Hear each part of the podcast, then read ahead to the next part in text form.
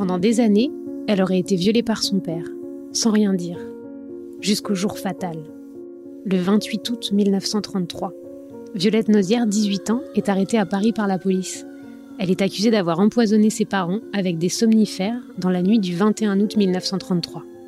Sa mère a pu être réanimée, mais son père, Jean-Baptiste Nozière, est mort. Voici l'histoire de Violette Nozière, un monstre en jupon pour les uns, une égérie rebelle pour les autres. Ça m'intéresse histoire vous embarque dans la psyché détraquée des pires femmes criminelles de l'histoire.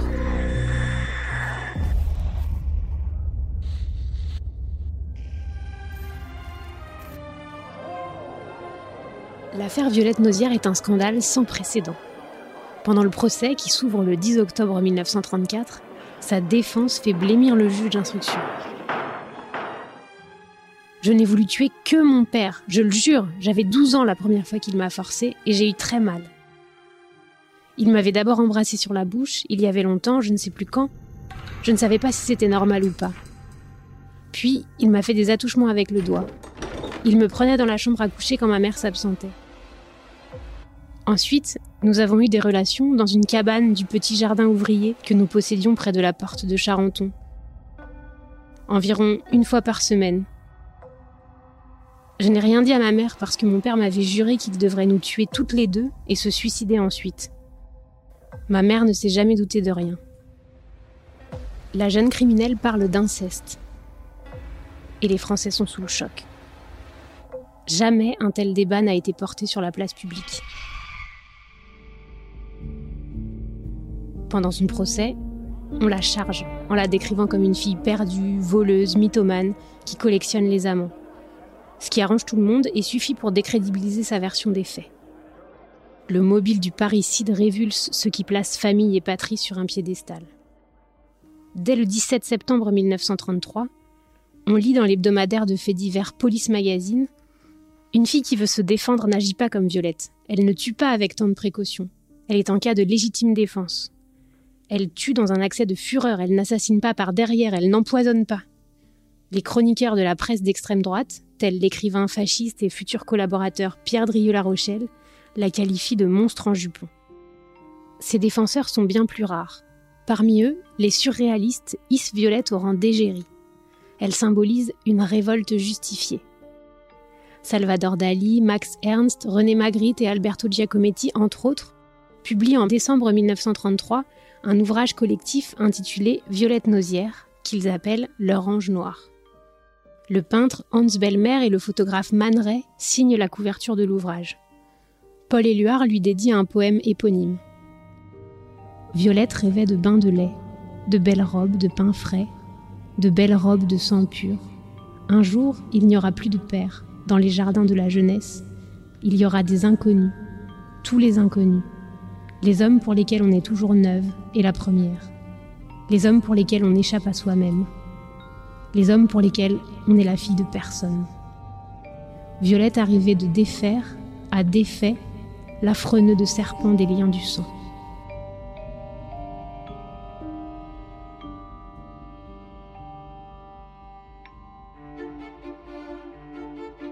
Mais la protestation des surréalistes n'a qu'un faible retentissement. Germaine, la mère de Violette, ne sait rien de ce soutien apporté à sa fille. Elle est hébétée par les événements et sa première réaction a été de se porter partie civile contre Violette. Mais le second jour du procès, elle se rétracte dans un élan spectaculaire. Son intuition lui souffle que sa fille a dit l'inacceptable vérité. Cette femme brisée ne sera alors que répéter Pitié, pitié pour mon enfant.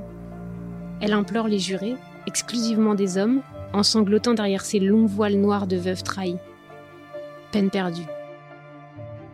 Des experts psychiatres démontrent que l'inceste est un fantasme d'hystérique. Le quotidien Paris Soir reprend la thèse de l'un d'eux, expliquant que Violette aurait été inconsciemment attirée par son père et aujourd'hui elle l'accuserait d'un acte qu'il n'a jamais commis, mais qu'elle souhaitait involontairement dans le plus profond de son être. Dans cette affaire, le profil de l'accusé ne joue pas en sa faveur. Sous ses airs angéliques, la jeune lycéenne cache une vie de rendez-vous galant, d'argent de poche gagné en posant nu pour des photographes amateurs elle traîne dans le quartier latin, fréquente les cabarets. Le 12 octobre 1934, à 19h, après seulement une heure de délibération, Violette Nausière est condamnée à la peine de mort. Vous êtes tous des saligots, vous me dégoûtez, crie-t-elle. Sa peine sera commuée en réclusion à perpétuité par le président Albert Lebrun le 24 décembre 1934. Dans le journal Marianne, l'écrivain Marcel Aimé conclut alors En condamnant Violette Nausière sans vouloir entendre parler d'inceste, le tribunal s'est montré fidèle à l'une de ses plus chères traditions. Il a voulu affirmer le droit du père à disposer absolument de ses enfants, tout compris, droit de vie et de mort et droit de cuissage aussi.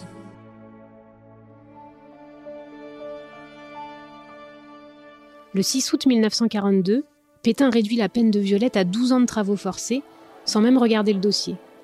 Elle est libérable en octobre 1946, mais parce qu'elle s'avère une prisonnière exemplaire, elle obtient sa libération conditionnelle trois ans plus tard, le 29 août 1945.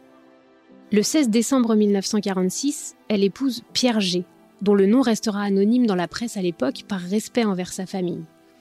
C'est le fils du greffier de la prison de Rennes qu'elle a rencontré alors qu'elle suivait une formation d'aide comptable dans les bureaux de la maison d'arrêt. Il sait tout de son passé et veut lui offrir un avenir. Elle prend alors le nom de Madame Françoise G et devient restauratrice en province. À l'hôtel de l'Aigle d'Or, cette grande femme au regard magnétique, toujours vêtue de vêtements sombres et élégants, accueille les clients. Personne ne songerait à voir en cette patronne courtoise et chaleureuse la jeune empoisonneuse qui défrayait la chronique 20 ans plus tôt. Son affaire tourne bien et son mariage aussi. Elle aura cinq enfants. Pendant ce temps, Maître Devezine-Larue, l'avocat de Violette depuis le début de l'affaire, entame une procédure de demande de réhabilitation. Sa démarche fait écho aux convictions des surréalistes dont le soutien n'a pas faibli. André Breton, leur chef de file, mène une véritable croisade pour défendre l'égérie de son mouvement. Il fustige le patriarcat et le tribunal d'hommes qui ont trop hâtivement et sévèrement condamné Violette, tout en étouffant l'inceste. Dans sa revue Médium Feuille de mars 1953, il écrit Réhabilitez-la, cachez-vous. De mémoire d'homme, jamais affaire criminelle n'aura fait surgir à la cantonade plus belle collection de crapules. Que sous ces nouveaux traits, Madame Françoise G sache qu'elle n'a pas cessé de grandement nous émouvoir et qu'elle ne compte parmi nous que des amis. Les défenseurs de Violette obtiendront gain de cause. Fait sans précédent dans l'histoire de la justice française, la Cour d'appel de Rouen la réhabilite en 1963, au terme de dix ans de procédure son casier judiciaire redevient vierge. Curieux revirement pour une affaire dont le verdict, qui paraissait à l'époque tellement évident, avait été expédié en moins d'une heure. Son cas est conservé dans les annales, mais celle qu'on donnait pour une gamine vicieuse regagne sa dignité de femme bafouée. Violette s'épanouit dans le secret retrouvé d'une vie discrète. Jusqu'à sa mort, d'un cancer des os le 26 novembre 1966, ses propres enfants ignoreront tout de l'histoire de leur mère.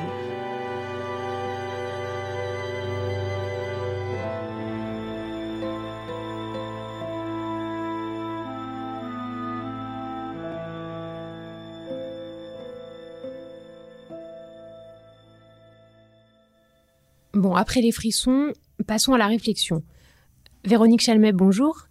Bonjour. Vous êtes romancière, journaliste pour Ça m'intéresse Histoire et experte des tueurs en série. Vous avez écrit notamment Dans la tête des tueurs. Alors, on va décrypter ensemble le profil de Violette Nausière. Dans quelle catégorie de tueurs vous la classeriez?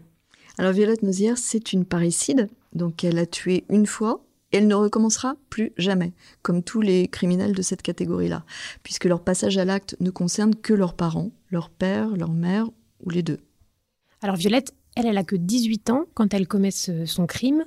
Euh, est-ce qu'une telle précocité, c'est courant chez les parricides? Alors, les parricides, 9 fois sur 10, sont des hommes de moins de 40 ans et de plus de 15 ans. En fait, c'est un crime émotionnel qui a été ressassé pendant très très longtemps et qui est basé sur une, rancœur qui est accumulée mmh. et vécue comme insupportable. Et l'issue ne peut être que le crime, qui est perçu comme une espèce de délivrance euh, par celui qui le commet. Donc en fait, on est dans des formes de passage à l'acte qui sont comme c'est comme une cocotte minute qui explose. Oui, tout à fait. Euh, quand j'ai écrit mon, livre sur euh, sur Cadillac, j'avais rencontré un parricide qui a tué sa mère à coups de barreau de chaise.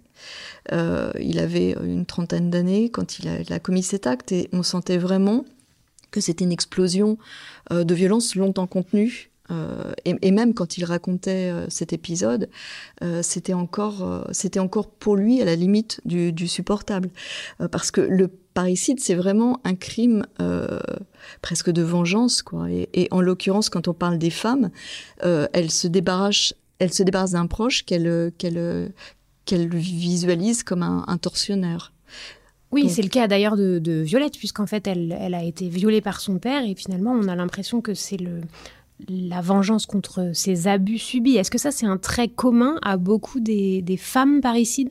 Oui, c'est ça. En fait, elle se, elle, c'est une forme de, de, de, rébellion et effectivement euh, de, de, point final à une situation euh, qui, qui est abusive et, et dans, dans laquelle elles ont été euh, forcées pendant des années. Donc psychologiquement, elles sont sous une emprise. Elles se sont construites par rapport à, à cette euh, bah, ce père qui abuseur en l'occurrence. Et donc la, la seule solution qu'elles envisagent pour s'en libérer, c'est de le tuer, c'est sa disparition. D'accord, c'est l'issue à l'insupportable. C'est ça. Et même, même avec cette disparition physique, elles s'aperçoivent souvent que ça ne suffit pas parce que euh, elles l'ont encore dans la tête en quelque sorte. Et, et le, le, le, pour le cas du parricide dont je vous ai parlé tout à l'heure, c'était vraiment ça. Il avait toujours sa mère dans sa tête. On sentait que c'était toujours très difficile à supporter. Rien que le fait de le raconter, c'était difficile à supporter. Et je pense que Violette Nozière, c'est ça aussi. Elle a continué quand même à vivre avec euh, euh, l'empreinte de, de, ce père, euh, le fantôme les et les abus. Voilà, exactement. Et, mais elle a malgré tout réussi, elle, à se reconstruire par la suite. Et son, son mode opératoire, le poison, euh, est-ce que c'est souvent un mode opératoire utilisé euh, par les criminels? Alors, par les femmes de manière générale, oui, mais pour euh, certaines parricides, ça peut être beaucoup plus violent, euh, y compris euh, des femmes donc, puisqu'on a l'exemple de l'américaine Lizzie Borden, qui a été accusée d'avoir tué son père et sa belle-mère à coups de hache. donc là, on est vraiment aussi dans une, pulsion de violence complètement débridée, et, finalement, peut-être a-t-elle agi sous le coup d'une impulsion, je parle vraiment de, Lizzie Borden. Avec une espèce de syndrome de la goutte d'eau qui fait déborder le vase, quoi. Mhm. Mais qui se nourrit bien évidemment de cette rancœur accumulée pendant des années, voire des dizaines d'années. L'histoire de Violette Nozière, elle pose aussi beaucoup de questions sur la justice euh, de l'époque. Comment est-ce qu'on explique le revirement d'un système qui d'abord la condamne à perpétuité et qui ensuite euh, va la réhabiliter? Le revirement de la justice s'explique euh, par le fait que dans un premier temps, l'inceste a été complètement mis de côté il a été nié. On a refusé complètement euh, d'examiner même des preuves qui étaient euh, qui, qui, avaient été euh, dénoncées. En fait, il est tellement tabou qu'il n'est pas pris en compte par la justice. Voilà, exactement. L'inceste est tellement tabou qu'il est mis de côté dans un premier temps par la justice. On refuse de l'examiner, de le prendre en compte. Euh, ensuite, au fil du temps, euh, bah, Violette Nozière a eu en plus une vie euh, exemplaire puisqu'elle s'est rangée, elle a épousé un garçon euh, qu'elle avait rencontré d'ailleurs euh, à l'occasion de, de, de, son travail en prison.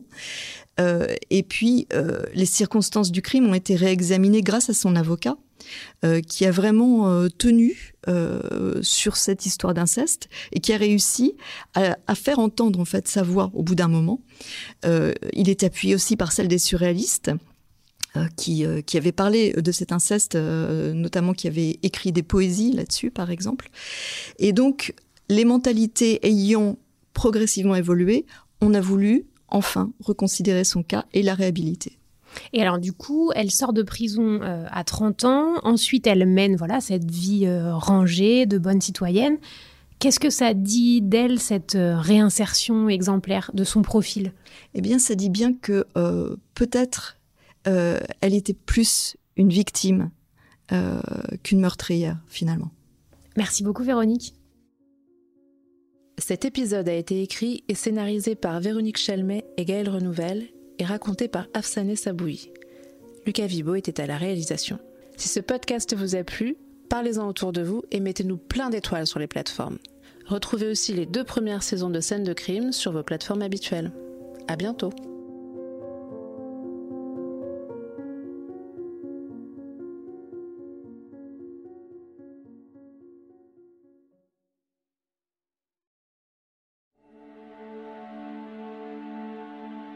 Lancez-vous dans une traque haletante et impitoyable à travers les Balkans avec La Vierge jurée, le nouveau thriller de Jean-Christophe Beaucoup. Skander est une vierge jurée, une femme albanaise qui a choisi de devenir un homme et de prendre les armes. Marcus est un tueur à gages en quête de rédemption. Ensemble, ils doivent protéger un enfant des tueurs lancés à ses trousses. Une chasse à l'homme effrénée, distinguée par le Grand Prix du suspense psychologique 2021, décerné par Saint-M'intéresse Histoire et les éditions Les Nouveaux Auteurs.